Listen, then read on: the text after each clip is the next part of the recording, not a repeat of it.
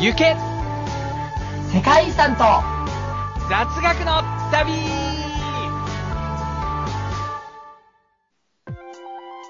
皆さん、こんにちは、こんばんは、そしておはようございます。最近は割と暇してます。ユースです。全然暇じゃありませんよ、私は。結構忙しいです。チャイです。そうですか。じゃあ、忙しいですか？いやーもうね、いよいよ年度末に1ヶ月切ってきましたから、はいはい。まあ、非常に忙しいですよ、私は。もう来週から土日全部出勤ですね。年度末が忙しい仕事なんですね。はいはいはい。もうまあ、何でもそうじゃないですか。年度末締めですから。どんなお仕事。そういうもんか。確かにそうだったね。そう、しかも移動とかする人なんかはもう、まあ移動とかしてもしなくても、もう一回締めなきゃいけないでしょ、何でも。確かに。まあ別に自分が移動しなくても移動する人がいると。そうそうそうそう。もう、どんな部署でも年度末めちゃ忙しいだろ、4月スタートだとするならば。確かにそうだわ。はい。あの、とりあえず、ラジオの説明をさせていただきます。はい、どうぞどうぞ。こちらのラジオは冒頭に、まあ、15分ぐらいですかね、フリートークをさせていただいて、その後ですね、世界遺産に関する本編の方に入ります。そしてその後、様々コーナーとか雑学も話をさせていただいた上で終了していくということなんですけれども、世界遺産とかですね、あと雑学に関して、僕やチャイ君が喋る話の内容については、まあ、専門家が喋ってるようなわけではないということで、間違いがあったらぜひぜひご指摘お願いいたします。ということですね。はい。はい。いや、テンション上げてやっていきたいわけですけれども、どうですか？最近は。え、私の話ですか？メール紹介からいきませんか？メール紹介？あの、その前にツイッターでさ、ほい。今日さ、東京マラソンの日なんですよ、実は。収録してるのがう。んうんうんうんうんうん。これで、かずなりさんかな、多分ね。こはいの方、東京マラソンに出て、しかも、はい昨日のうちから、この番組を聞きながら走りますと。すごいっすね。もう東京中のみんなにアピールしてくれたってことだよね、要するにね。でそうなる？そうなるでしょ。もうみんなが、もう東京の人民がみんな、この世界遺産の旅を、あの、知ってくれたことになるわよね。なるわよねって。なんで急に女の喋り方になったんだよ。テンパりすぎだろ。なんねえよ。なんで？あの、なんないよ。スピーカーとかで、音流しながらだったらわかるけど、うん。多分あれでしょ ?iPod シャッフルとかなんかそういうち、ナノとかに入ってるやつでしょ？あー、あの、揺れると番組変わるやつか。音楽変わるやつか。で揺れるたびに違う番組。いや、違う違う。もうちょくちょくそこは機能で、そんな走るときにその設定に絶対しないから。うん。まあ、ともあれですね。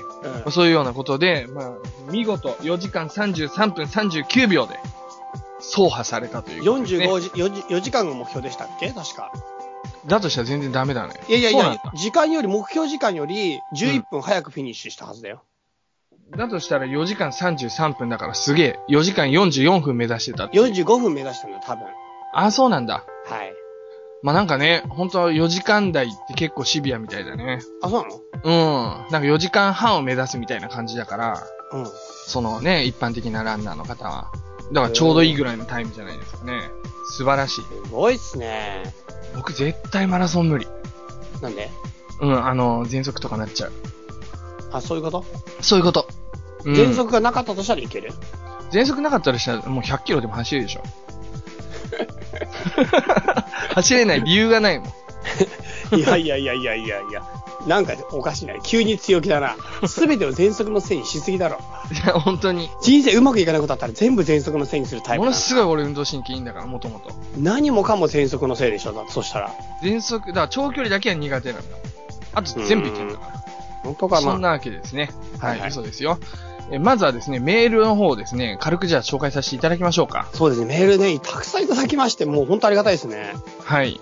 まずね、あの、普通だったらエンディングで紹介するんだけれど、軽く紹介したいっていうのは、うん。まあ、あの、リクエストに関するようなメールでもあるんですけれども、はいはいはい。まず、クワマンさんですね。ほう。でこの方ですね、名古屋在住の33歳のあ方なんですけれどもゆず、さんと同い年だ。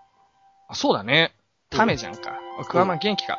で、それでね、急に態度変わるんだね、この人タメだとね、急になっちゃうのよ。うんちょっとでも上だったり、ちょっとでも下だと逆に敬語なんですね。そう、下にめっちゃ敬語使ってる姿よく見るわ。そうそうそう。でも下の人は俺にタメ語だったりするからね。まあいいんですよ。いいんですよ、そんなことは。なんとこの方ですね、仏教に力を入れて勉強されていると。世界三大宗教の中で。これ1年ほど前から。何がきっかけですか？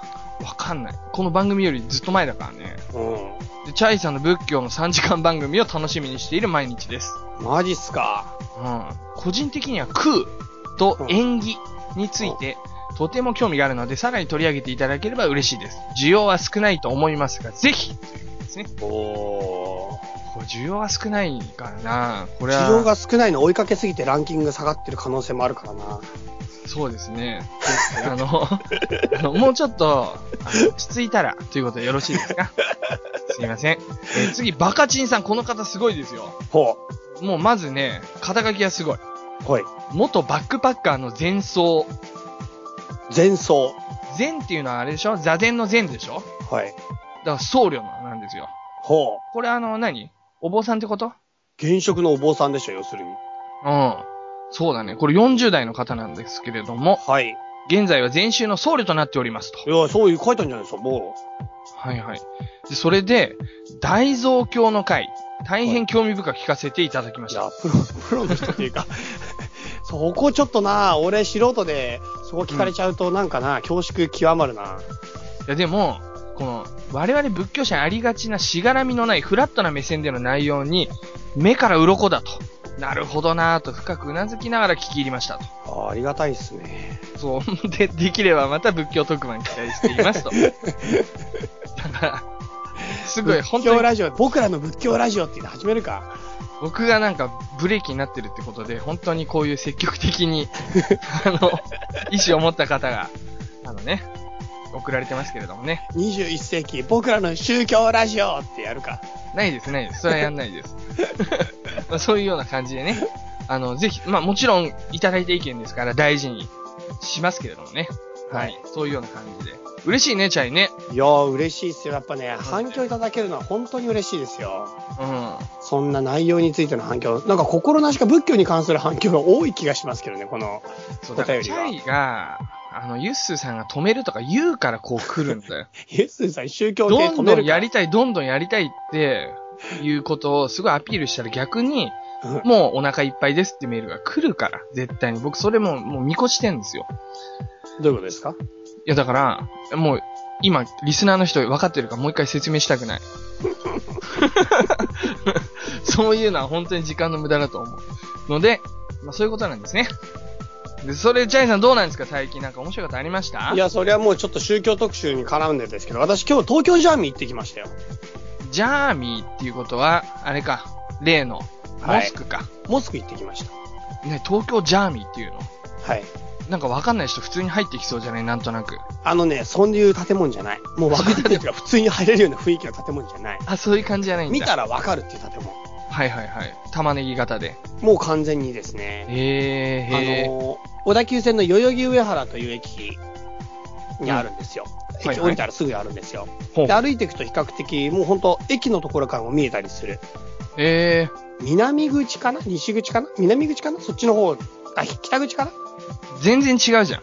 東口以外は全部可能性があるね。そうそうそうそう。そう。とりあえず、うんあのーね駅駅からすぐ近くなんですけど、なるほどなるほど。前回セリミエモスクを紹介したじゃないですか。もちろん。で、もちろんってなんだよ。もちろんの意味が全くわかんない、今。今のくだりなんでもちろん。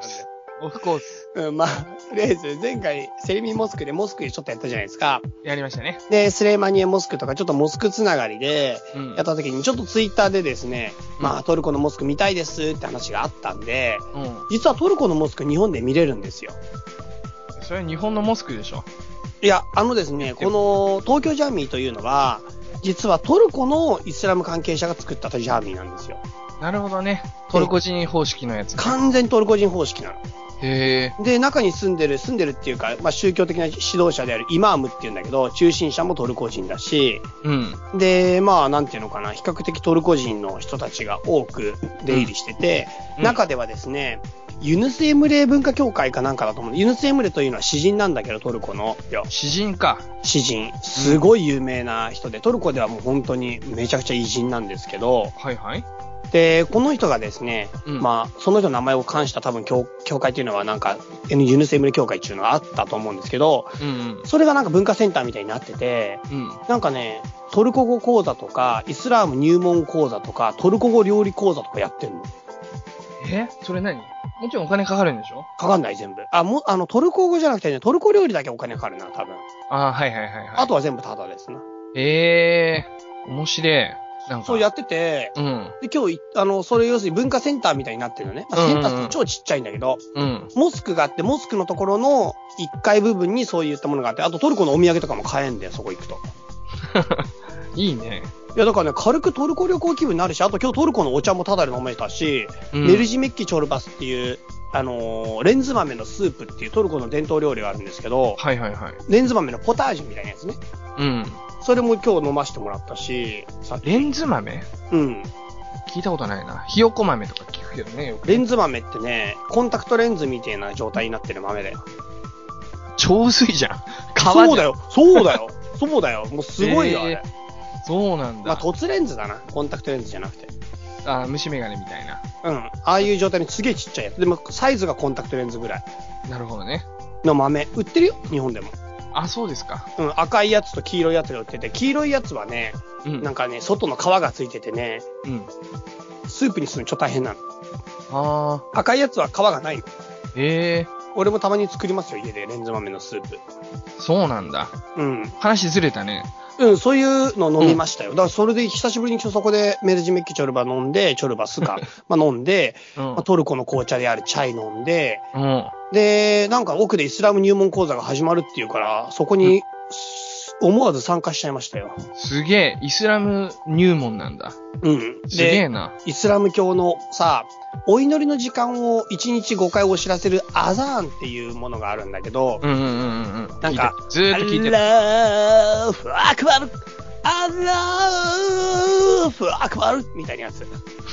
それ4回言うんだよ、アラーフアクバルって。言ってた。言ってた。うん、うちの地域は田舎だからさ、うんもっと、もっとすごかったよ。うん。都心のセネガル人が来たら、なんだここの、あれ、アザーン？うん。なんか、下手くそだなってすげえ本当？言ってた。なんか、綺麗じゃねえって。それをやってた。いや、あそれの意味とか、はいはいあとは礼拝の意味とか、うんそんなようなことをいろいろ教えてくれて、うんうん。で、なんか日本人のムスリムの人が教えてくれてた。すごく。ええまあ、その方が日本語はね、うん。完璧だから、そわかりやすいかもしんないね。う。それがまあ噂のあのスピーカーから出るやつ、ミナーレから出るやつですよ。で、ミナーレのことも教えてくれたよ。だから、ミナーレは昔人が登ってやってたんですよって。で、今ではスピーカーを設置して、下の方でマイクで喋ってるっていう。うんうんうん。あれ絶対生だもんね。うん。そうそうそうそうそう。それはわかるわ。そうなんで、あれしかもね、月の満ち欠けで全部やる、計算してさ、うんあのーなんていうの？えっ、と、西側からっていうのかな？西側から順番に、西側の街から順番に順番に、もう何分何秒って決まってんだよ。で、順番にアザーンが流れてくるんだよ。礼拝の時間が。その街によって礼拝の時間が違う。月の位置とかで。そうそうそうそうそう、はいはいあれ全部カレンダーになってんだよ。この時のアザーンはこの何時何分にやります。この日のアザーン。なるほどね。そう。なんかそれが最近 iPod とかでもあるらしいね。その時間、お祈りの時間とか。あ、そうなんだ。あるかもね。そうそうそう。その場所場所でもやっぱ GPS も対応してみたいな。うーん。どこで聞いたかなもしこれが世界、あの、旅たいプロジェクトのラジオだったら本当にうちうちで何やってんだって話だけどね。まあまあまあ。でも、とりあえずそんな文化講座を聞いてたうん。ら、はいはい。もうちょっと申し訳ないことに、えらい眠くなってしまって、うんうん。途中で出てきちゃいました。ああ、まあまあそこで居眠りするよりいいんじゃねえか。うんでも、聞いてることだ5、6からね人しかいなかっああ、なるほど。た。うん。なるほど、なるほで、ど。それでちょっとトルコの雰囲気味わいつつ、うん。まあ、そうだね、ちょっと、まあ、あの、その後バスに乗って渋谷まで行きましたね。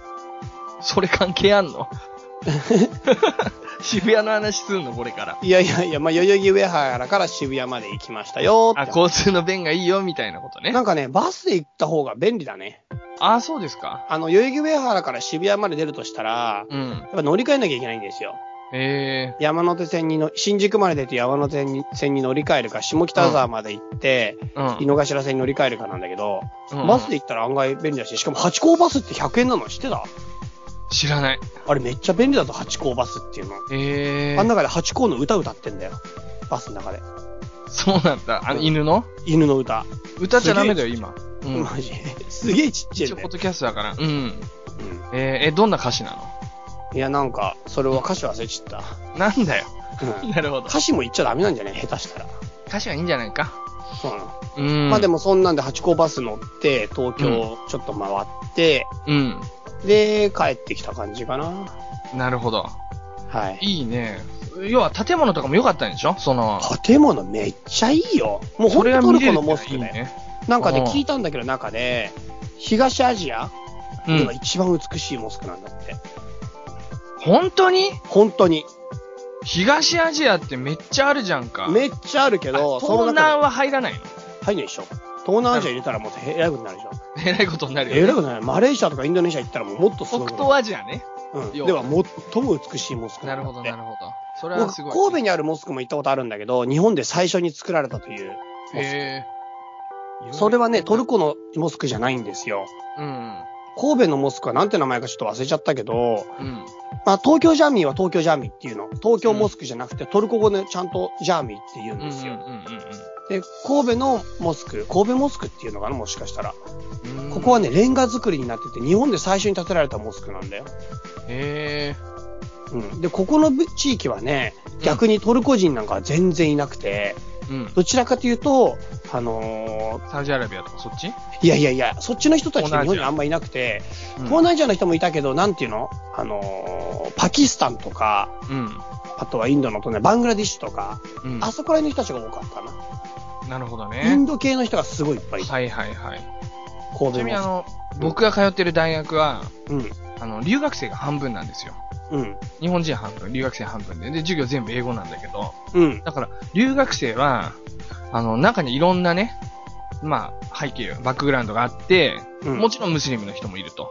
うん、だから、そんな自習室みたいなところの一角にうん、お祈りする場所がある。マジで？そう。え、俺、初めて全然わかんなかった。え、なんていうか、イスラム教だけ？優先されるのは？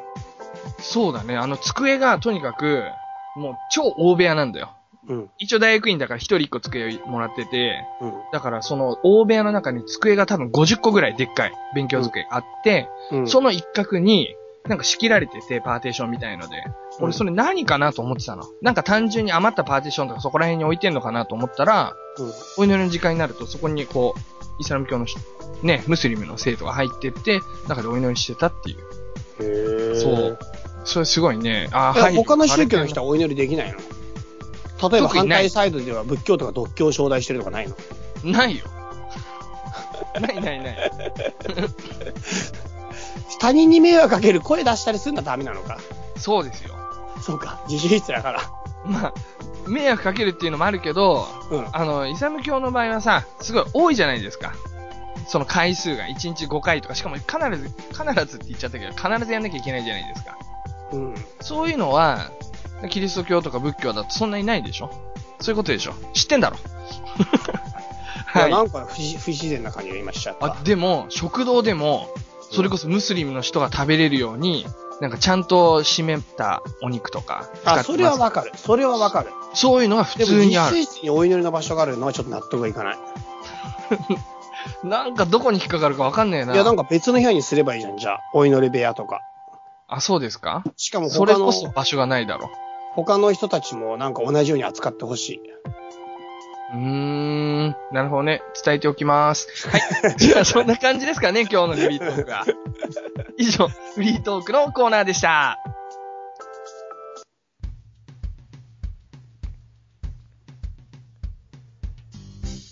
えい、では、本日の世界遺産行きましょテンション違くない？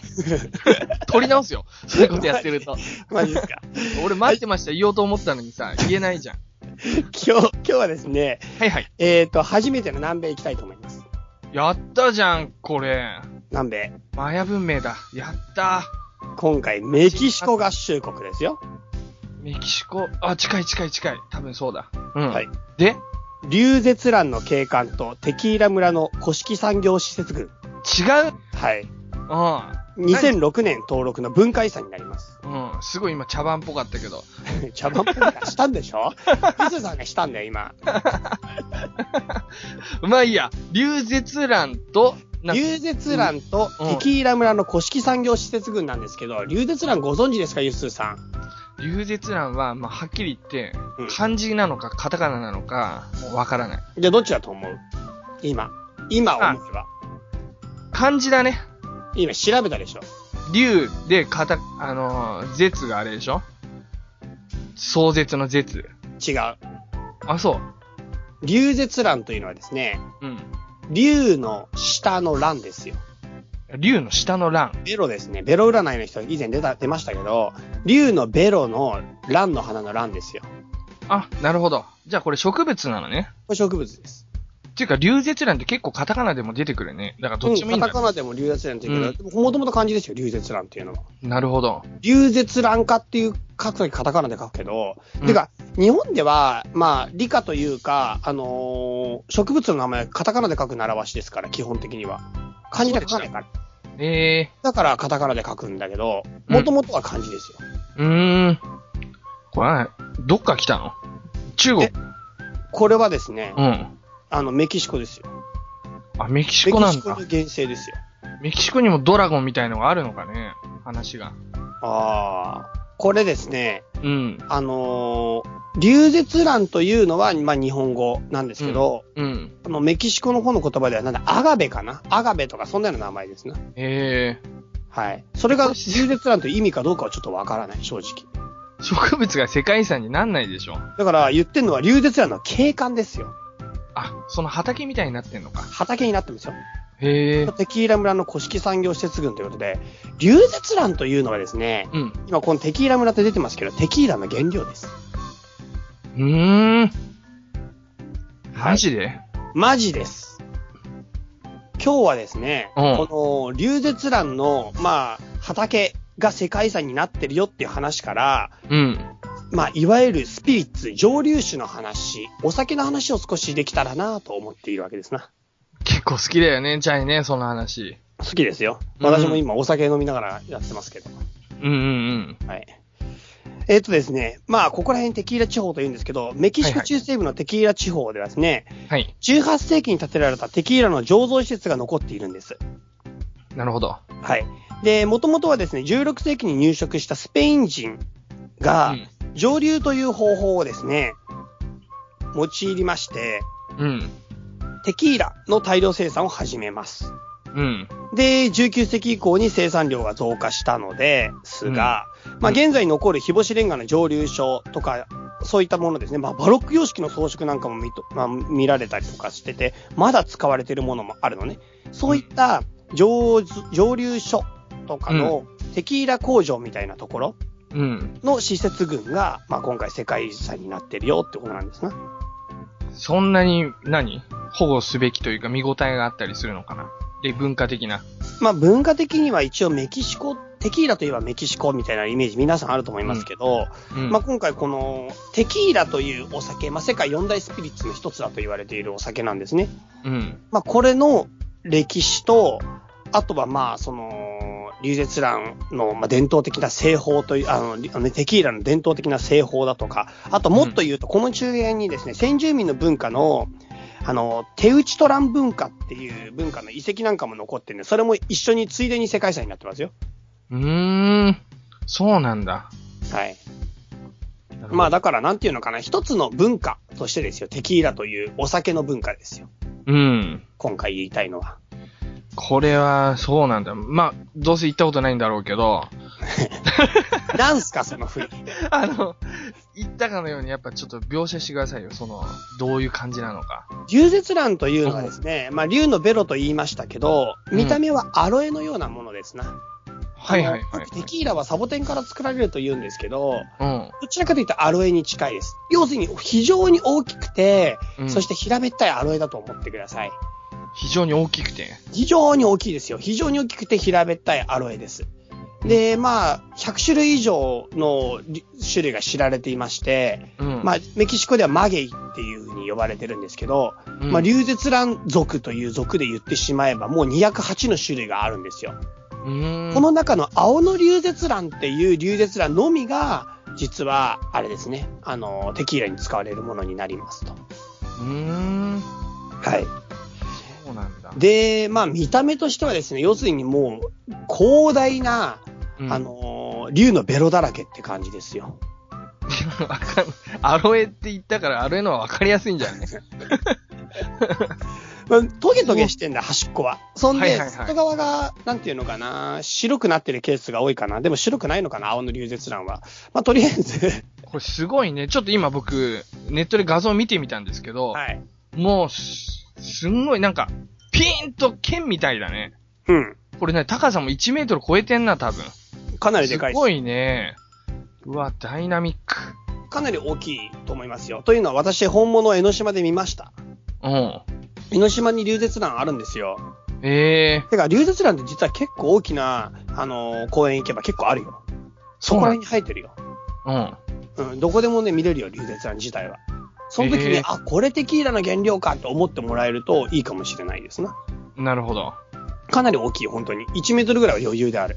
それが群生してるっていうか、まあ、実はね、しうん実生してるものは全部もう絶滅してしまって、今は畑にあるやつだけなの。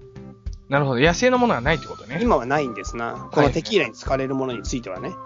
うんうんうんいっぱい種類があるから、もちろんテキーラの仲間は実生してるのもあるけど。うん。うんうんうん。うん。なるほど。っていう状態なんですね。ええそうですね。テキーラの花というのを、テキーラじゃない、流鉄蘭の花は1世紀に一度しか咲かないんですよ。え？それ見物じゃないか。100年に一度ですよ。いや、サボテンって滅多に咲かないって言うけど、うん。うん。もうサボテンもなんだけど、これもめっちゃすごいですね。でもね、一世紀に一度咲かない、さ咲くということから、あの、うん英語名はセンチュリープラントとも呼ばれてるんですよ。あ、かっこいいね。うん。世紀の、そう。まあ植物。でも実際には100年に一度ちょっと言い過ぎなんだって。はいはいはい。もうちょっと短いスパンで咲くみたいだけど。そうなんだ。うん。でも一応そういう風に言われてるぐらい、花も一応咲くよってことと、珍しいよって話ですな。これね、咲くのって同じタイミングなの？それともバラッバラなの？いや、それはわかんないですね、それは。ま あ、そうだろうね。うん。じゃあ、これはさ、みんなもわかんないと思うから、一緒に咲くってことにしとかない？一緒に咲くしたらえらいことになるだろう。わかんないけど、どういう、なんか気候条件とかあるのかねそういうことではないのかなうん。でも気候条件はあるだろうな。うん。そうですか、そうですか。はい。なるほど。で、テキーラの作り方ですが、はいはい。醸造してから蒸留するんですよ。なるほど。えっとですね、まず醸造のじゃあ話を一つしますよ、醸造。了解です、了解です。醸造というのはですね、うん。お酒を作るんですよ、醸造することで。まあ発酵というか、うんうん。なんていうんですかね、あの、糖分をですね、うん。アルコールというものはですね、うん。発酵作用を利用して、あの、製造されるんですけど、うん。糖分を使います。うんうんうんうん。日本だと米とかで日本酒作ったりするのね。はいはい。あれは米の糖分を使って、うん。あのーお酒に麹みたいに入れるんだよね。入れますね。それ発酵させて作り酵母がますよね。入って。うん。はい。で、あのー醸造酒っていうのは、例えば、まあ、うん麦芽とかから作る、あの、大麦っていうのかな？あれから作るビール。うん。ブドウから作るワイン。うん。で、米とかから作る、まあ、日本酒。うん。そして、あと、リンゴのお酒のシードルって知ってるかな？聞いたことあるね。俺は飲んだことないけど、飲んでる人いた。こういうのが醸造酒って言って、うん。いわゆる糖分を発酵させることによって、うん。あの、作られるお酒なんですね。はいはいはい。で、醸造酒っていうのは、アルコール度数がそんなに上がらないっていうか、高い、あの、すごい濃いアルコールを作ることができないの。一番高いのは日本酒っていうもんね。あ、そあれはすっごい時間かけて、うんものすごい技術が結集されてあの高さまで。まあでも日本酒確かに結構アルコール度数高いイメージありそうますね。そうそう。そう聞いた。うん。うん。そう、だからね、とにかくね、そんなにすごいアルコール度数にならないんですよ。うんうんはい。それで、じゃあその後どうするかっていうと、うん。うん。これ、この醸造されたお酒をですね、うん。蒸留という方法をして、要するに濃縮するってことなの。うんうんうん。あの、水分をどんどん飛ばしていくわけですよ。醸造酒ってアルコールの限界はもう最大で20%。16から20%ぐらいなんですね。うん。これをどんどんどんどん、まあ蒸留することによって、うん濃度を、エタノール濃度を上げていくんですよ、アルコールの濃度。うん。で、濃くしていくお酒を蒸留酒と言います。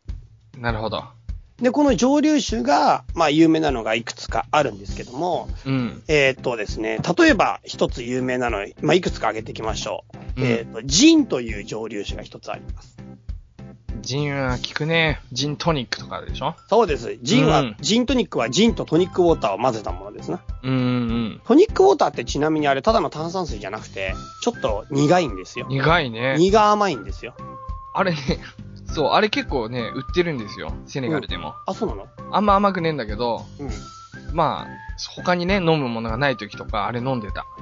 うーん。そのまんまで、缶で売ってて。うん。そうか、そうか。はいはい。そう、トニックウォーターっていうのがあるんですけど、うん。まあ、えっ、と、ジンというのはですね、うん。まあ、あのー1660年のライデン大学の医学者、フランシスクス・シルビウスというオランダ人ですよ。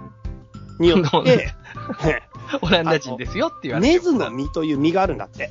はいはい。これのエキスを抽出して、うん。解熱利尿作用に効く薬として売り出されたんだよ。えところがでね、ー。これももありそうだな。薬とは思えないほど美味しいと。うん。で、オランダ中で人気となって、うん。まあ、イギリスに伝わると、今度癖の少ない、あの、辛口のドライジンというものが生まれたと。うん。で、このジンがアメリカへ伝われて、カクテルの材料として大ブームが起こったっていうことなんで、まあ、大きく分けてオランダタイプとイギリスタイプに分けられるよって話です。うーん。なるほど。はい。っていうのがジンってやつですジンね。。うん。はい。で、次、ウォッカ。全部行くの？まあ、一応スピリッツある程度いきましょうよ。スピリッツそんなねえし。了解了解。うん。ウォッカはですね、ロシア語で命の水を意味する、ジズネニャワダのワダがなまったのがウォッカの由来と言われてますよ。へえ。まあ、発祥にはロシア説とポーランド説の2つがあると。うん。うん。いうことなんですけど、まあ、当時はですね、皇帝や貴族しか飲むことが許されない特別な飲み物だったんですね。16世紀当時。当時。へえ。はい。で、まあ、その後ですね、実はロシア革命とともにヨーロッパへ亡命した技術者によってヨーロッパにウォッカが伝わり、第二次世界大戦後に世界中に広まったということになります。ウォッカって何？ウォッカのメッカはどこなの？まあロシアですね、どう、どう、どう見ても。でも、ポーランドとかでも作られてますけど。はいはいはい。かなり蒸留してさ、アルコール度数がさ、80とか90とかあるのもウォッカそうだよ。そうかそうか。なんだっけ、あれ。スピ、スピ、スピクルタス。なんかそんなような名前のやつ。あ、そうですか。すげえ、なるほどね90何パーセントあるやつ。もう燃えちゃうね。そうそう、ガンガン燃える。るね。うん。うん。そうなの。の。なるほど。まあ、ロシアとかで飲まれるやつですね。うん。で、次、ラムというのがあります。ラムも聞いたことありますね。ラムも聞いたことあるね。はい。これ、かつては海賊の酒と呼ばれていたものですよ。ラム酒って言うよね。いう。うん。これ、サトウキビを使うんですよ。あ、そうなんだ。うん。フルーツかと思ってた。うん、これはね、サトウキビから作るやつでね、まあなんだろう、あの、カリブ海っていうか、中南米っていうか、あそこら辺がやっぱよく作ってるイメージですね。うーん。うん。まあ、南米は本当にね、ものすごい砂糖作るからね。うんうんうん。うん。そう、砂糖作るとこだった世界最大の砂糖の産地ですよね。あそこらうん。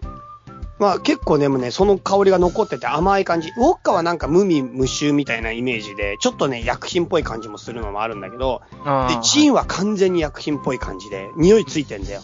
うんうん。で、ラムっていうのはちょっと甘い感じの香りがする。んなんか、まろやかっていうか、まあ、お酒としてはすごい強いんだけど、もちろん。うん。なんか、それこそデザートに使われたりしね。あ、するするするする。うん。そういうイメージやね。うん。なるほど。で、続きまして、テキーラですな。うん。で、テキーラなんですけど、本日やっと来たよ、テキーラ。やっと来たよ。テキーラですね。うん。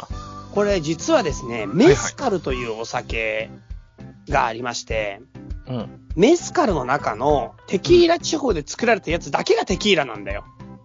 あじゃあ、メスカルっていうのがもっと有名でもおかしくないんだ、本当だったら。てか、メスカルなんだよ、全部。要するにワインが、あの、なんていうのかな、スパークリングワインが全部の中でシャンパンはシャンパーニュ地方だけみたいなやつ。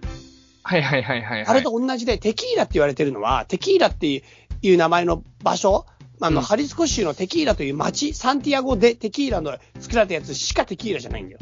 なるほど。あと全部メスカルです。そうなんだ。そでも何、実際には、本当は名乗っちゃいけないのに名乗ってるのも結構あったりするのかな？う。多分ないんじゃないメスカルっていうのもあるみたいだから。で、どうやって作るかっていうと、はいはいさ。っきの流絶卵の真ん中にピニャって呼ばれるものがあります。うん。それパイナップルみたいなやつ。まあピニャってパイナップルって意味なんだけど、実際。うんピニャっていうね、まん丸いね、パイナップルみたいなやつが出てくるんだけど、大きいので50キロぐらいあるんだって。うーん。そのピニャを取って、そのピニャっていうものを30時間蒸し上げる。うん。その後、それをですね、絞り汁。なんていうかな、うん絞ります。うん。そしてそれを発酵させて、発酵後にエタノールが3、5%含まれる日本のドブロクとよく似た量、あのーやつができて、そこから蒸留機を使ってアルコール度数を高めていく。うんうんで、2回か3回以上蒸留されたものうん。うんを。テキーラにするとなるほどね。いうことなんですな。そうなんだ。僕、上流について、うんまあ、上流ってあの理科の実験とかでもやるよね。うん。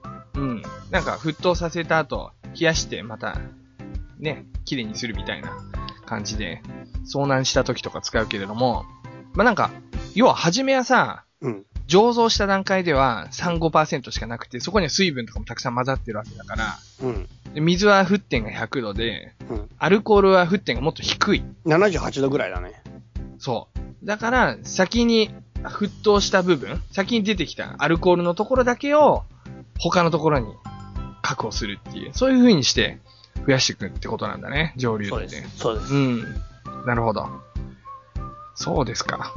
はい。あと次、ウイスキー。私の大好きなウイスキーですね。はい。ウイスキーというのもあるし、あとブランデーというのもあります。ブランデー、ちょっと説明しておくと、これうんワインを蒸留したものです。うん。うん、大体。そんなイメージにしとけば良いでしょう。全然知らなかった。ううん。だブランデーっていうものは大体ワインから作られてるというイメージを持っておくと違うよ。ウイスキーはちなみに大麦とかで作ってますね。ちなみにあの、ブランデーなんですけど、はい。あのーうちのお父さんがさ、うん。まあ、要は、お歳暮とかでもらうわけよ。はいはい。でも我が家誰も酒飲まない。はい。で、ブランデーが結構ね、3本ぐらいあって、なんか料理に時々使うぐらいしかへ使わないから全然減らなかったんだよ。うん。それを、まあ若かりし頃に、僕は友達が結構お酒好きなやつがいたから、うん。振る舞って、うん。それを振る舞うたびに水で埋めてた。そう、バレないように家の人に。酒飲んだと。うんそうそうそう。それをまあね、あの、この間言われた、それ昔、あの、飲ましてもらったみたいなこと言ってた。え、それは、そんでどうなったの？まあ、それ面白い話やなと思って。で、ウイスキーはどうなった？ウイスキーは、あの、ちょっとね、長くなるからうん今日はいいです。なるほど。こんな感じですな。はいはい。まあ、あと日本で有名な蒸留酒は焼酎とかがあるよっていうことですかね。うーん、そうですか、そうですか。はい。まあ一応大体概略そんな感じです。ユースさんお酒飲まないですからあんまりあれですな。誰、どの酒が好きとかでここで本当は盛り上がるくだりだったんだけど、まあちょっと今日はできないですね。そうだね。カルピスフィズが好きだね。悪いね。うん。なるほど、なるほど。それでは以上、本編でした。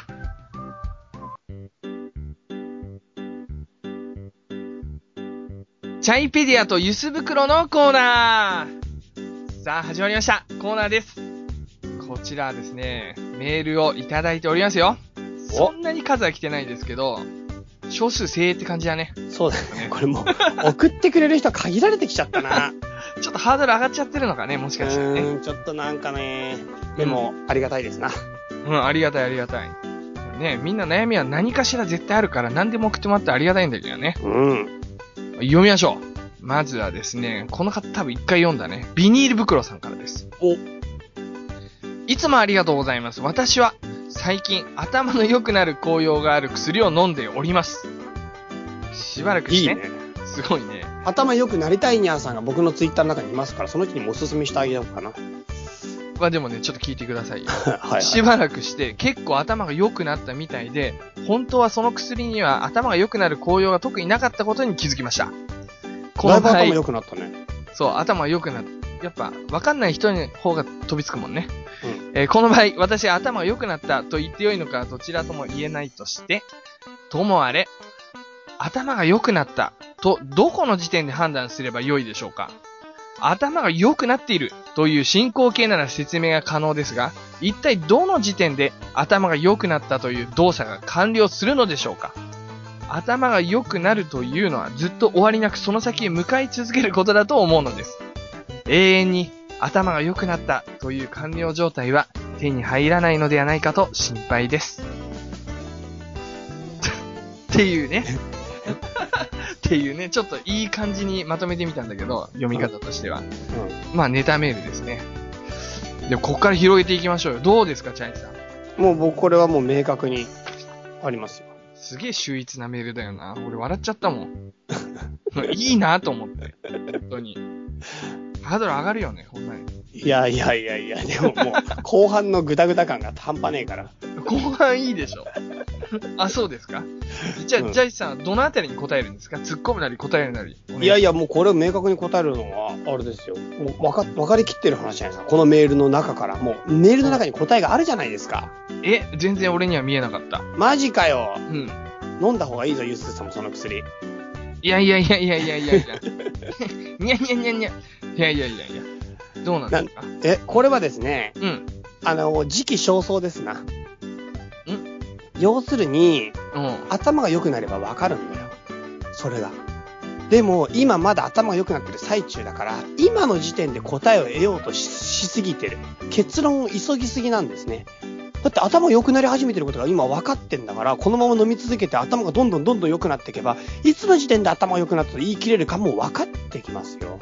だから、それはその時まで うん我慢しろっていう話だから、頭が良くなってる最中でちょっと焦り心出ちゃったね。なんだよ、それ。いや、この人は、頭が良くなる効用がある薬は、あ、うんこれ頭良くなんねんだっていう風にうん気づいて、もう多分飲んでないんですよ。だから、はそれがダメなんだよ。そあそこで頭良くなったの。そこまで良くなった事実を捨てちゃダメじゃないか、だって。なるほど。じゃあやっぱ頭が良くなる薬を飲み始めて、頭がその薬で良くならないことが分かったぐらい頭良くなってんじゃないか。でも、それが合ってるんだったら、頭良くなったら別の原因があったってことだから、ここは難しいメビウスの輪だよね。全然意味わかんないけど。どっちが先みたいな話じゃん。卵が先か鶏が先かみたいな。頭がでも良くなり続けてるわけだから、うん、そ今の時点ではまだ結論は出せないんですよ。なるほど。じゃあ、いつ結論が出せるんですか？えだからそれはもう少し頭良くなってからですよ。もう少しってわかんないな。具い体やいや、だから自分で分かるんだって。俺らじゃ分かんないよ、それは。え、何？チャイは分かったの？そういう感覚あるの？それとも、まだは頭良くないの？い俺その薬飲んでないから、や、ちょちょ、あの、その人が分かるんだって、絶対。なるほどね飲み続け。てる中で、頭良くなった今だうおーっていう時がありますよ。その時に、続けろと。うん、それでいいですよ。なるほど、なるほど。じゃあ、あの、僕の方に答えましょうか。チャイ君は多分この薬ありきの話なんだけど、うんこれ薬なしきで話をするよ。はいうん。これね、何事でもそうなんですけど、勉強し始めた時って、知識が点なんですよ。点。もう、ポイントポイントなの。世界遺産でも、世界史でも、何でもそうなんだけど、これが、だんだんと点が増えていくと、そのあたり、中から線が結べるようになってくる。あ、こことここが繋がってんだとか。これ別に、なんていうの、歴史とかそういうものに限らず、何でも。僕みたいにあの国際関係とかそういう話でもそうなんですけれども、うん。で、その線がどんどん繋がってくると、これが全体を通して、まあ、面みたいな風になってくるんだね。で、そうすると、その面の中で、例えば全然関係ない話が飛び込んできた時に、その面の中に落とし込めれば、そこから自分なりの考えを言えるようになってくるの。初めてそこで。そうするとなんか自分の意見をいろんな分野に、ことに関して話ができるってなってくると、ちょっと頭いい感じになってくるねっていう、俺、真面目型で答えました。それわかる？その感覚。え、それが頭良くなったって状態なの？だからそれがあの、面積がどんどん広がれば広がるほど頭が。え、だからその面積がどれぐらいになった時点が頭良くなったかを知りたいんでしょ、この人は。これは大体ね、3LDK ぐらいだね。頭の面積が？家で言うと 3LDK ぐらい。いや、わかるわかる。今どんぐらいなの？じゃあこの頭が良くなりたいニャーさんは。多分、ワンルームぐらいの感覚なんじゃない？でも、家、家でもさ、それこそ 3LDK に住んだら、あ、もう十分だなって思うじゃん。その感覚はやっぱ、チャイが言ったように、その時になればわかるって話よ。同じ答え？まあでも、じゃあもっと言うよ。だいたい、経験上、僕の経験上一つの分野、ただな、なん、なんとか学ってつくような分野に関しては、うん3年ですね。この1年目は3年薬飲み点を打つだけ続けないってことか。いや、薬は飲まなくていい。薬でも飲んで、薬を飲んだらもしかしたらもっと早く終わるかもしれないね。うん。でも、基本的には1年ぐらいは点を打つ作業。初めはいろんな話題振られてもざっぱり答えられないし、それは2年目ぐらいになると、ちょっとずつ、今まで勉強した分野に関するところだったら、なんとなく話がちょっとまとまってできる。これは3年目ぐらいに来ると、結構いろんな議論ができる。それこそ新しく飛び込んできたニュースに関しても、これはこうこう、このようにおそらく考えるべきだということが言えてくるっていうような感じがします。じゃあ3年ぐらい勉強してきゃいいってことか？まあそういうことだいや、な。3年飲み続けろってことか、要するに。まあね、この薬が何かのいい意味でのメタファーだったらいいんだけどな。勉強するっていうね。じゃあ一応メールアドレスの方ですね。まあこういう風にね、割とね、いいメールが来てもね、グダグダすることもあるんですよ。えー、まずですね、アドレスの方、chai.yu.2004-gmail.com もしくは、ホームページの方の右側の列にね、メールフォームがありますので、そちらの方からぜひぜひ、短いメールでもいいので送っていただければと思います。お願いします。チャイペディアとユス袋のコーナーでした。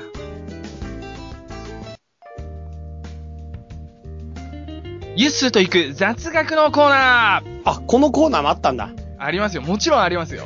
もうエンディングの気持ちだったよ。雑学の旅を忘れましたけどね。いや、今回はですね、僕最近本読んでるんですよ。ほで新刊も買いました。久しぶりに。う。ほだいたい参考書買ったりすること多いんですけど、う。うん。今回は、まあ、参考書でもなく、うん。どちらかというと学術書に近い感じですね。まあ、社会学者の宮台真司っていう、まあ、うん相当有名な人がいると思うんですけれども、うん。まあ、僕ね、いわゆる宮台信者みたいな風に言われるようなタイプではないんですが、うん。あのまあ、この人の話はやっぱ面白いなと思って、チェックはしてるんです。うん。で、本もすっごい何十冊っていうか、むしろ100冊多分超えてるんだけれども、まあ、今回ね、その、宮台さんの、まさに考えをズバッとでっかくまとめたっていうのが2009年の日本の難点っていうのがあったのね。難しいポイントということで難点。うん。で、その、要は難点2にあたる本が、私たちはどこから来て、どこへ行くのか。宮台真司。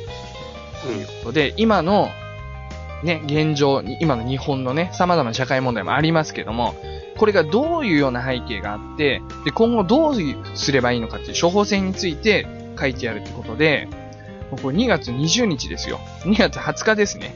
はい今。年の2014年の。出たばっかりなんで、しかも370ページぐらいあるんですよ。だからまだ正直1割ぐらいしか読めてないんですけれども、うん。まあ、その中で、要は、まあ、どういうことが書いてあるかっていうことについて、ちょっと説明がてら本を紹介させていただきたいと思うんですけれども、よろしいでしょうか？はい。あんま面白い話にならないから、チャイなんか無理やり盛り上げてほしいんだよね。マジかよ。うん。まあね。まず、僕たちが生きている時代は、よあの、グローバリゼーションですよね。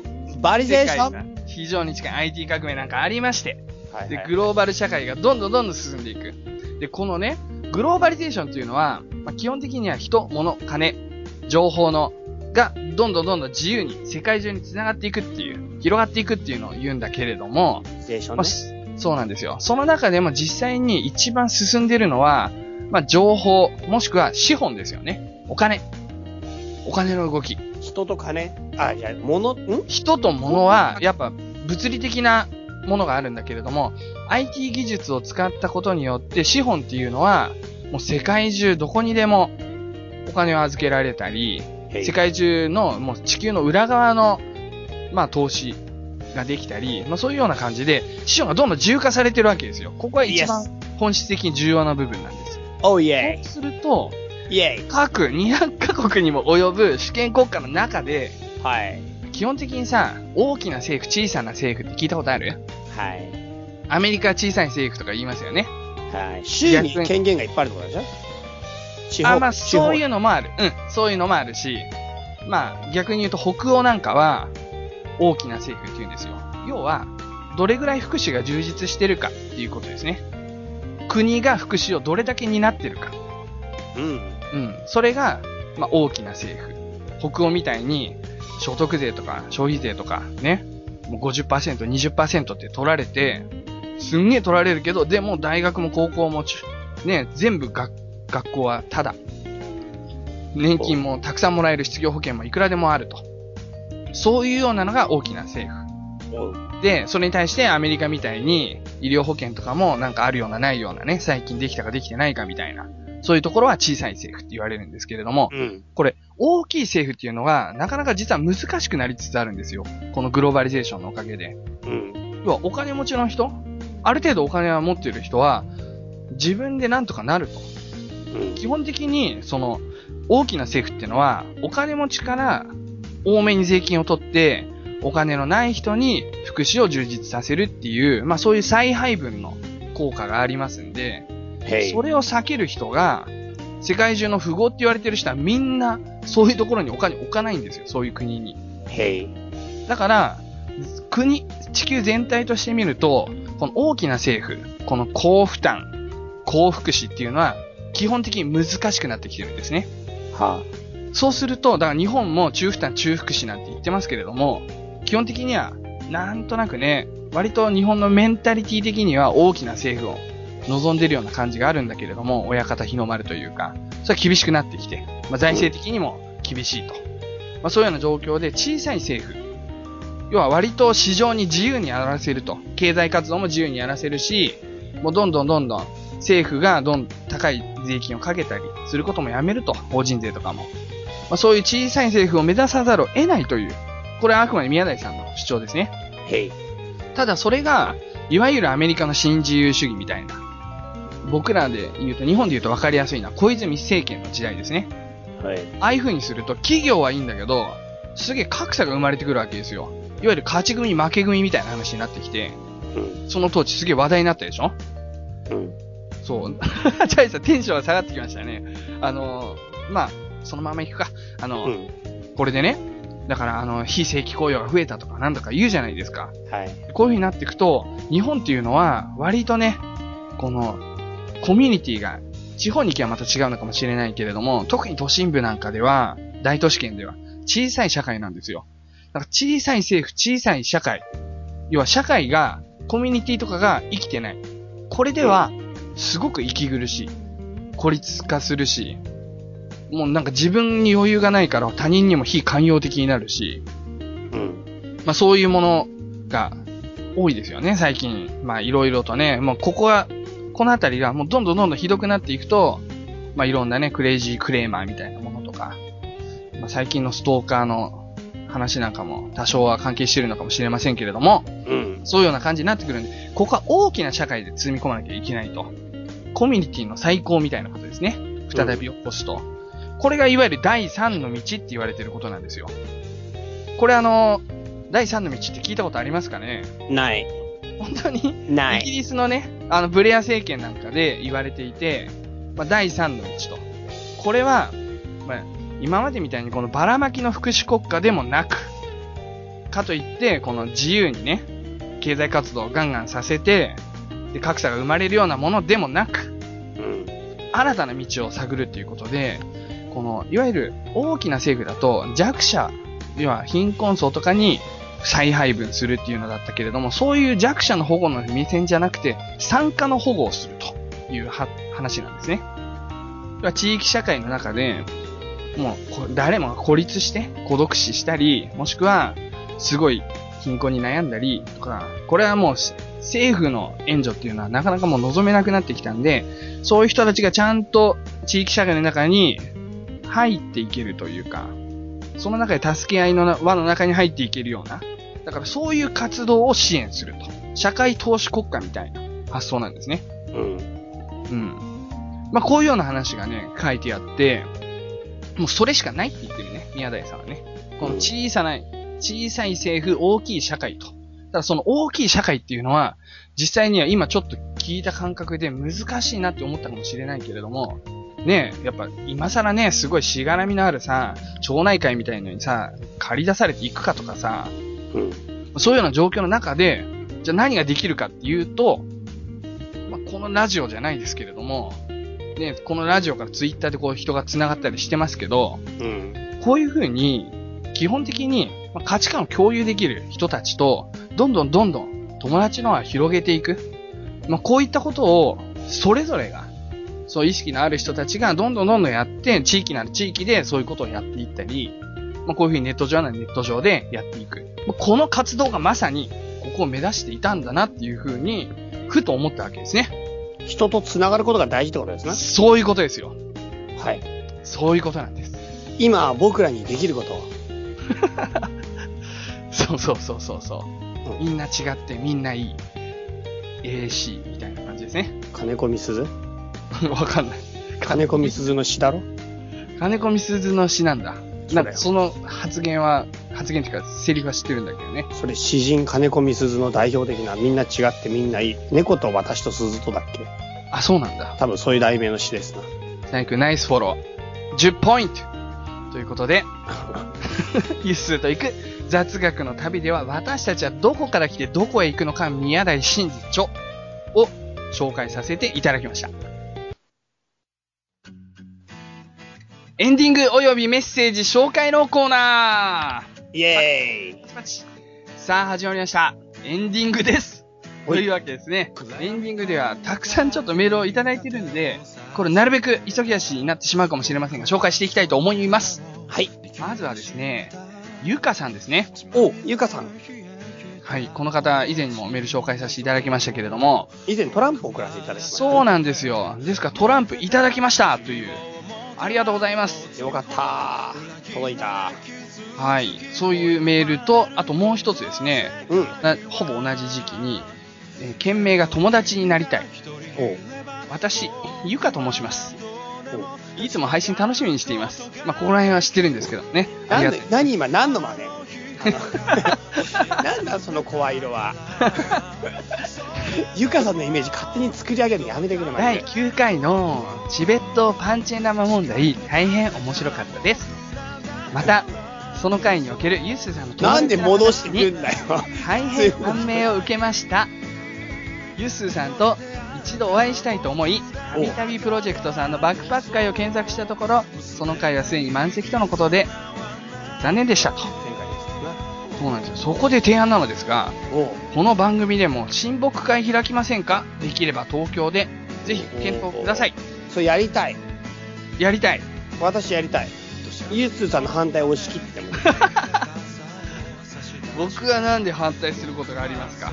ゆうつーさんはね、めんどくさがりですか、そういう。違う違う違う。まあね、あのそれ、そこばらす？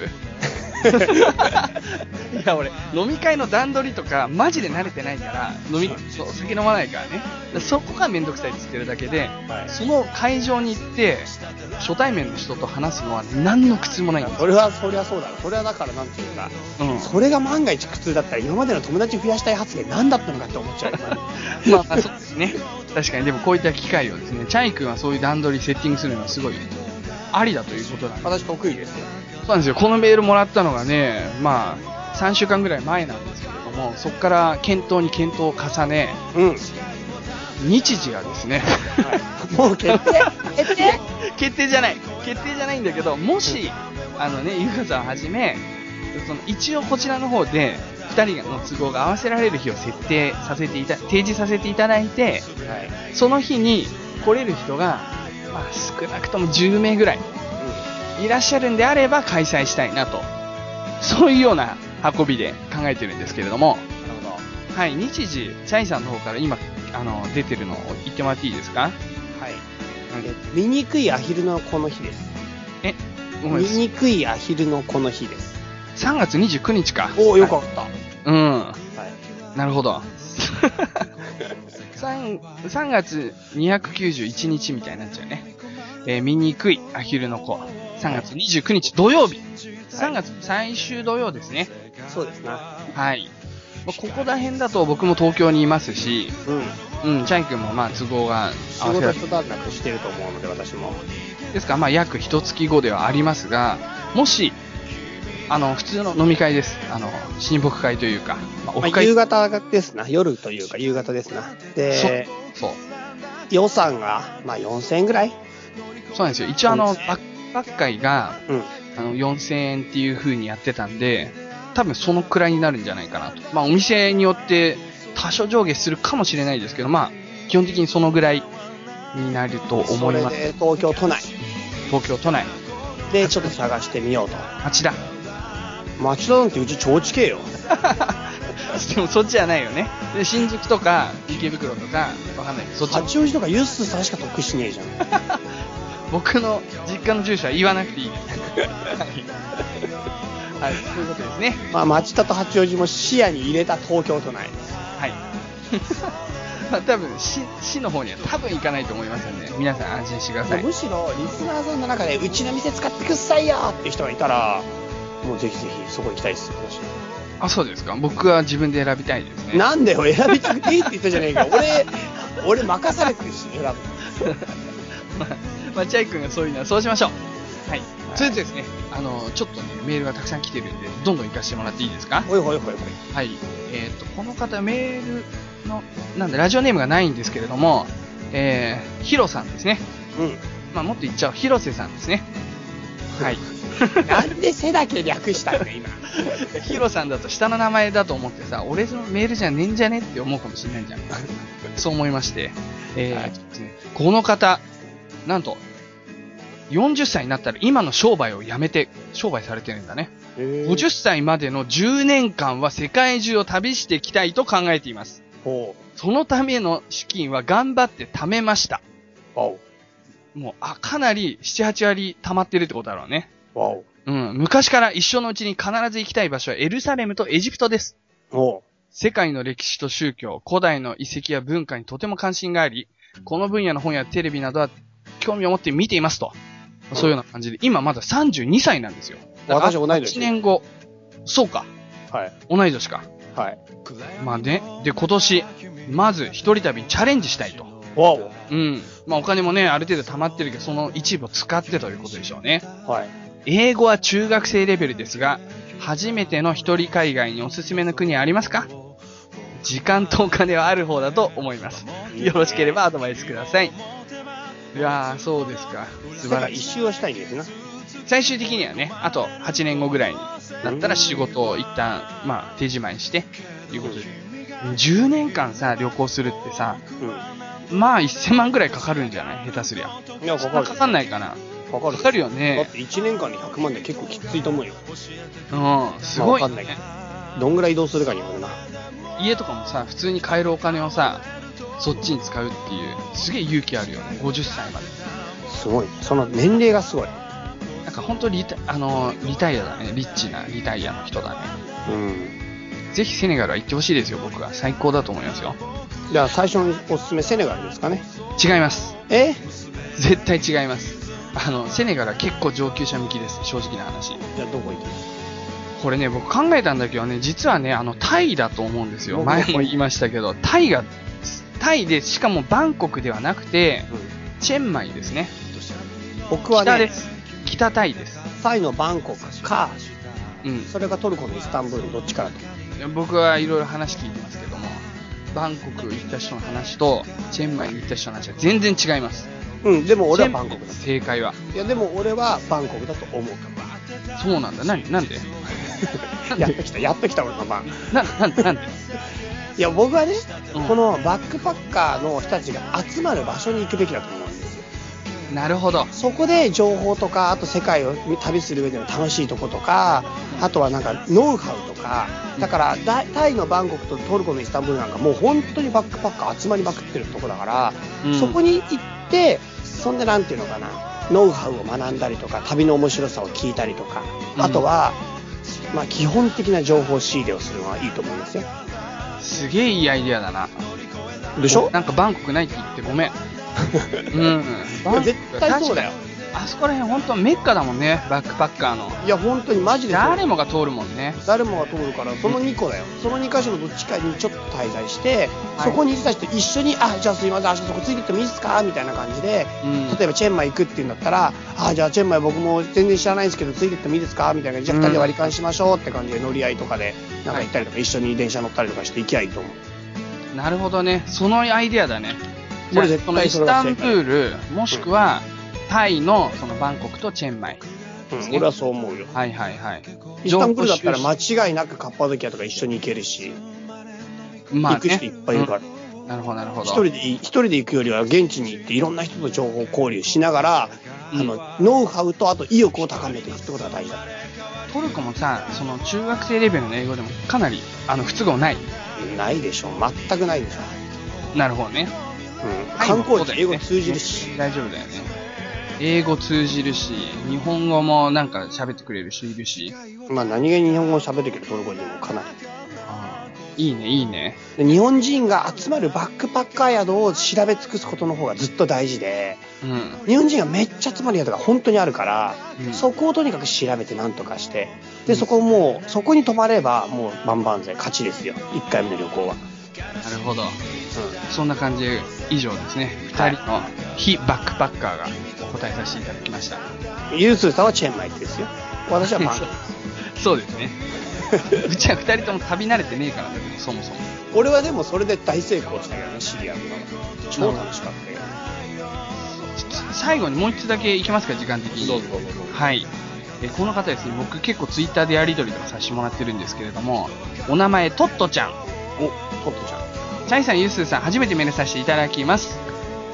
で、この後すごい楽しみにしていただいてるって話がすごいあったんですね。はい。その上で、まあ、チベット編もとても良かったですと。ありがとうござい大体メールをいただいた時期がこれでわかるんですけれども。ます。はい。はい。で、ユッスーさんの雑学のコーナーで紹介されたビフォーサンライズ。うん。大好きな映画なので題名を言われる前に、すぐに何の話かが分かり、ちっちゃくガッツポーズでした。ええ やった。あのコーナーでガッツポーズする人いるんだ。いるわいるわ来てるじゃないかガッツポーズ来ましたか？チャイさん本編でガッツポーズした人の話。まあいいや。まあね。ちなみに好きな映画はと聞かれた時の私の答えは君に読む物語です。はい。いつかこの映画についても語ってくださるのを楽しみにしています。いう風に書いてるんですけれど。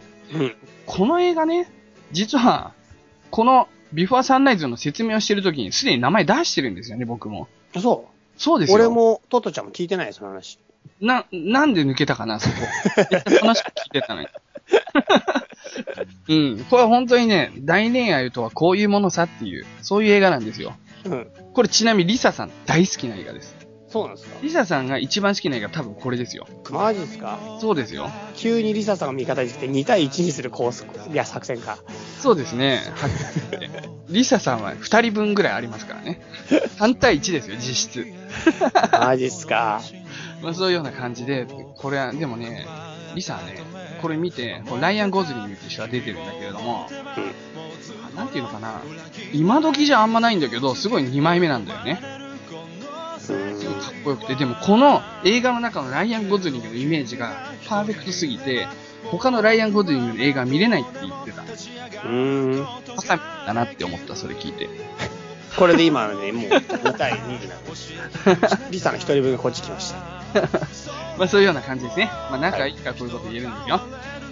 という感じですね。以上ですね。先ほどあのメールアドレスの方と言っておりますんで、そちらの方に、ぜひぜひメールの方お待ちしております。またですね、はい。iTunes の方の、まあ、レビューを書いてくださってる方、これも僕ら結構、まあ3日に3回はチェックしてるよね。3日に3回、もう俺めっちゃチェックしてる俺だって。マジでチェックしてる。あレビュー、うん今45件来てますよね。そうですね。星で、書いてくれた人が15人ぐらいいるかな。13人か15人か。14ですよ、14人か。14。もう何度あれめちゃありがたい、マジで。そうなんですよ。あれもね、本当に、これから聞く人の参考になるあれなんで、うん。ぜひぜひあちらの方にも書いていただくと僕らはめちゃくちゃ喜んでますし、そのうち力も紹介したいと思ってます。ただ注意点はね、はいはい。あれ、あれですよね。1回書くと絶対消せないんですよね、あれ。あのね、消せるよ。もう一回あの、レビューを書くってやると、前に自分が書いたやつが出てくるんですよ。あそうだね。名前変えられるんだ変えられる名あ、名前は変えられないね、自分の。前だから本名に近い名前とか、よく使ってるアカウントとかで名前入れちゃうとやばいのか。そうそうそうそう。そうなんですよ。僕あの、自分のやつゆすゆすな人って書いちゃって、うん。そのせいで、あの、バレバレなんだよね。本当に。他のたびたびプロジェクトの番組の意見、厳しいこと書けないの、絶対。思って。なるほど。はい、そういう間違いを犯さないように皆さん気をつけてください。それでは、風邪がね、流行ってますんでね、インフルエンザがちょっと収まってきてるのかもしれないですけど、お気をつけください。で、今回トランプ。あ大事なところ忘れてましたね。どなたに行きますか、チャイさん。そうですね。これビニール袋さんにもちょっとそろそろ送りたい気持ちはありますが、はい。ビニール袋さん、この人はね、あの、なんていうのかな、飴とムチで言ったらムチで伸びるタイプだと思う。ただ、厳しいね。もっといいメール来た時に、うん、あの、まとめてすごいいいの送ったらいいと思う。じゃあトットちゃんです。トットちゃんさん、ね。トットちゃんね。はい。じゃあトットちゃん、そうですね、あの、トランプ受け取ってもいいよっていう場合は、連絡先をメールくださると送りますのでよろしくお願いします。はい、よろしくお願いします。それでは、以上、さようなら。さよなら。この番組は、たびたびプロジェクトと、茶間会議の提供でお送りしました。